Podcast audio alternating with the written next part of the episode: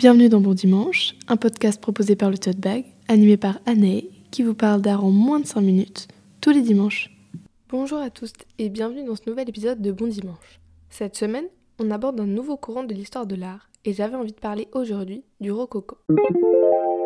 Le rococo, ou art rocaille en français plus exact, peut être décrit comme un style léger, sensuel et sentimental, mais aussi parfois sans consistance théorique. Ça, c'est un peu à débattre, car le style rococo a quand même des règles, des conventions. Ce n'est pas un style vide. Ce mouvement, il naît en France au XVIIIe siècle, puis il est diffusé dans toute l'Europe.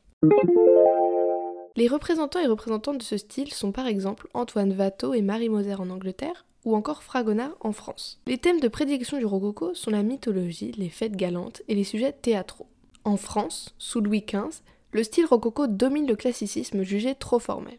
Pour quelques historiens et historiennes de l'art, le rococo n'est qu'une nuance du style baroque, le célèbre courant du XVIe siècle originaire d'Italie. Mais pour beaucoup, il reste un mouvement à part entière avec des codes bien définis.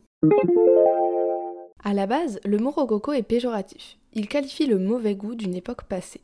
C'est un mot utilisé nécessairement par les artistes qui veut dire médiocre, grotesque, absurde, désuet et conformiste. C'est donc un mot à consonance idéologique qui reflète la politique troublée de la Révolution française. Le style rococo est avant tout une critique de l'art de peindre de l'ancien régime jugé beaucoup trop classique. Le style rococo présente d'abord du mobilier luxueux et volupté avec beaucoup de détails. Ensuite, de l'architecture avec des lignes courbes et une abondance de décorations, de balconnets, de garde-corps en fer forgé, etc. Et bien sûr de la peinture avec la dominance du pastel, des formes incurvées et des symboles amoureux.